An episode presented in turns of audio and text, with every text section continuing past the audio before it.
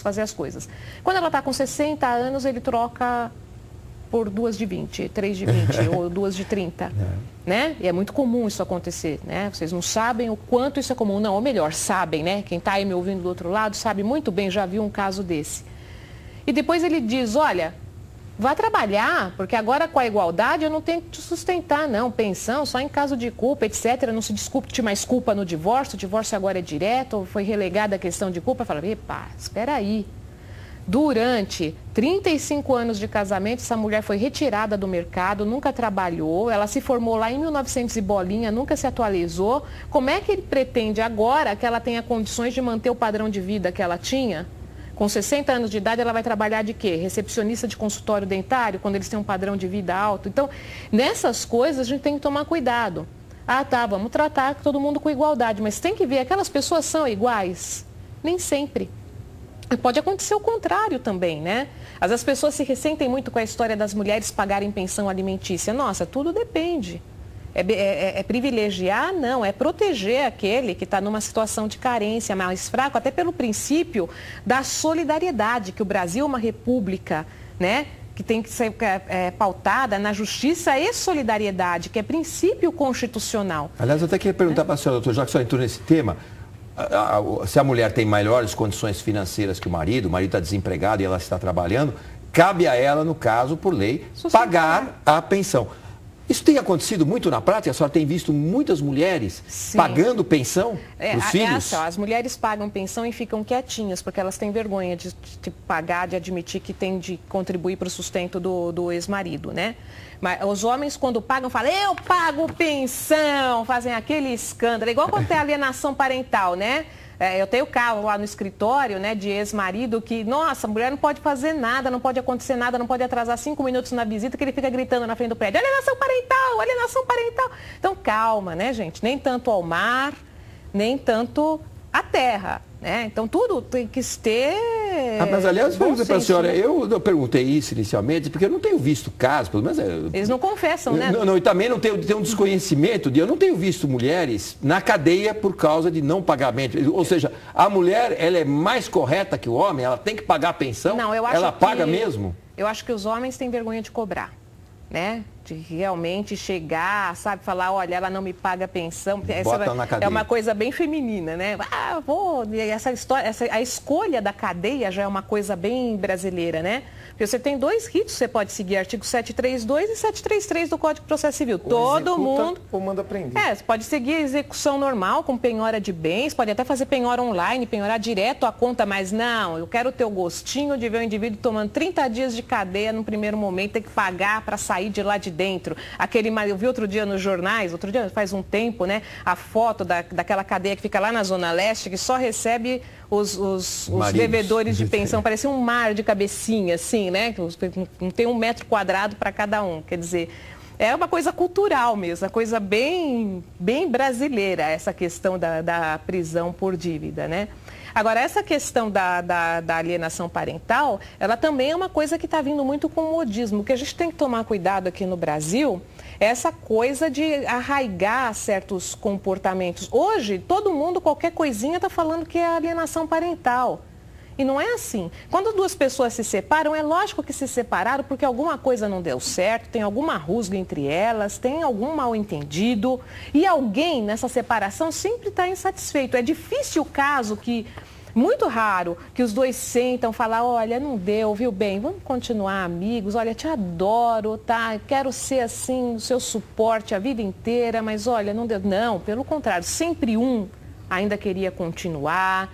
Sempre tem aqueles aspectos psicológicos que são extremamente difíceis. E sempre, sempre, isso, o casal pode morar junto existe uma certa disputa pelos, pelos filhos, pela atenção do filho. E o filho, dependendo da idade que ele está, ele tem uma certa preferência.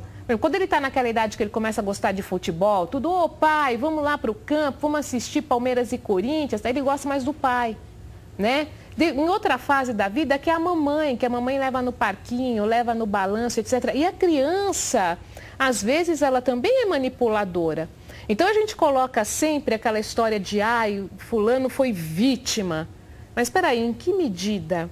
A gente tem que tomar muito cuidado é, é, com essa questão da análise da alienação parental. O que eu sinto é que tanto os juízes como os próprios psicólogos, sabe, das varas especializadas, eles não estão preparados para entender quando realmente está ocorrendo um ato de alienação parental nos seus mais diversos é, níveis ou não.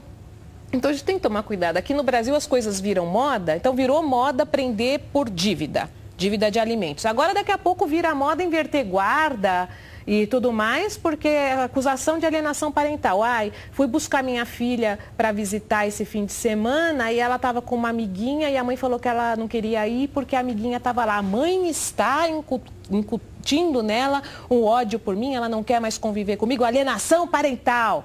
Não é assim. Às vezes é uma coisa normal, aconteceu mesmo, porque para a criança é mais interessante ficar com a amiguinha, ir lá na festinha do pijama, do que ficar lá na casa do pai, principalmente se esse pai não se preocupa em ter nenhum atrativo. Né? Criança é assim, criança quer aquilo que para ela é atraente, que para ela é divertido. Né? Mas aí também tem uma coisa, não, doutora? Aí, claro que vale o julgamento de um juiz, claro que vai estar no caso. Mas eu um acho que, que né? um pai vai lá buscar a sua filha, ele só tem um fim de semana para ver sua filha. Podia ser a mãe também, eu estou uhum. protegendo o pai. Uh, assim, ele vai lá, a, a, a menina fala, não, eu não quero ir com meu pai porque eu quero ficar com a minha amiguinha. Aí o pai cede, chega no fim de semana seguinte, ah, eu quero ir porque eu tenho uma festinha à noite. O pai, tá, então como é que fica? Então essa criança, como falou muito bem a senhora, acaba manipulando e ficando naquilo que mais lhe interessa. É. E isso também, por outro lado, é prejudicial. Então eu acho que aí a interferência do magistrado deveria ser no seguinte, olha, se não houver acordo entre as partes, cumpra-se o que foi acordado. Agora, na, na, na alienação parental existe é, sempre a manipulação de uma forma psicológica, sempre. Uhum. Né? É, o que diferencia a alienação parental, eu acho que é sempre a manipulação psicológica. Por exemplo, ah, o papai manda a carta para a filha, a mãe vai e esconde a carta o pai é, entrega um brinquedo, a mãe não entrega o brinquedo para a filha. É. Enfim, nessa... A menina quer comprar uma coisa, não pode porque o papai falou que não tem dinheiro para comprar para você esse mês. Quer dizer, não é ela, é o papai é. que não quis dar o dinheiro. Ali é o que nós falamos no começo do programa, Exato. que isso é uma manipulação que inclusive já está também previsto. Mas piores. Acontece. Não sei se vocês já viram aquele documentário, A Morte Inventada. Há casos em que a mãe inventa, por exemplo, a morte do pai. Ela se muda sem deixar endereço e fala para a criança que o pai morreu. Né? Ou vice-versa, né? Tem casos também de homens que pegam e praticamente, sabe, subtraem os filhos do convívio da mãe, mudam para outro lugar e inventam, a mãe morreu. Isso é, é uma forma de alienar. Ou então é, vai falando mal, vai denegrindo a imagem daquele outro, né? Falar, ah, papai não tinha, papai só pensa nele, papai não paga pensão, sabe? Usar esse tipo de coisa.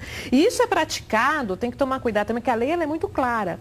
É praticado não só pelo pai, mas, por exemplo, você pode ter os avós fazendo esses atos de alienação parental, que não quer, por exemplo, o ex-genro, a ex-nora, se aproximando, né, ali da, da, da criança. Só que são é, é, facetas tão tênues, precisa de um trabalho tão bem feito, porque senão a gente acaba cometendo injustiça. Não basta a mera alegação de alienação parental. Porque hoje, o que está acontecendo hoje no judiciário é que está todo mundo alegando alienação parental. Você entrou com uma ação de regulamentação de visitas, né? Aí o outro cônjuge quer contestar a forma de visitas proposta, já vem, alienação parental né? Já pede inversão de guarda. Isso tem que se tomar muito cuidado para não acontecer casos lamentáveis, como ocorreu com a Joana, a menina lá do, do Rio de Janeiro, que acabou morrendo. A mãe médica